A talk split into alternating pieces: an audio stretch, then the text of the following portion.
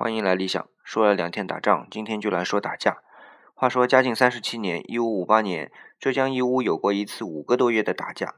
起因呢，就是因为义乌南郊有一座八宝山，结果发现了银矿，附近的永康县呐的人呐也想来盗挖，结果啊事情越闹越大，闹成双方啊最后有三千多个人都出来干仗。你想想，加在一起六千多个人，整整搞了五个月，这气势也难怪后来成为戚家军的主要兵源。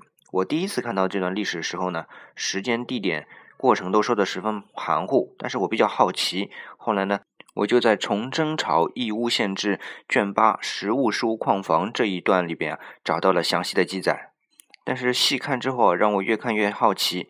整个械斗时间呢，都是从六月到十月，正好是跨了秋收季节。通常来说，我们农业社会的秋收是极其重要的，秋后问斩就是这个原因。可是那年秋天，他们都在打架，看来银子的魔力远大于粮食。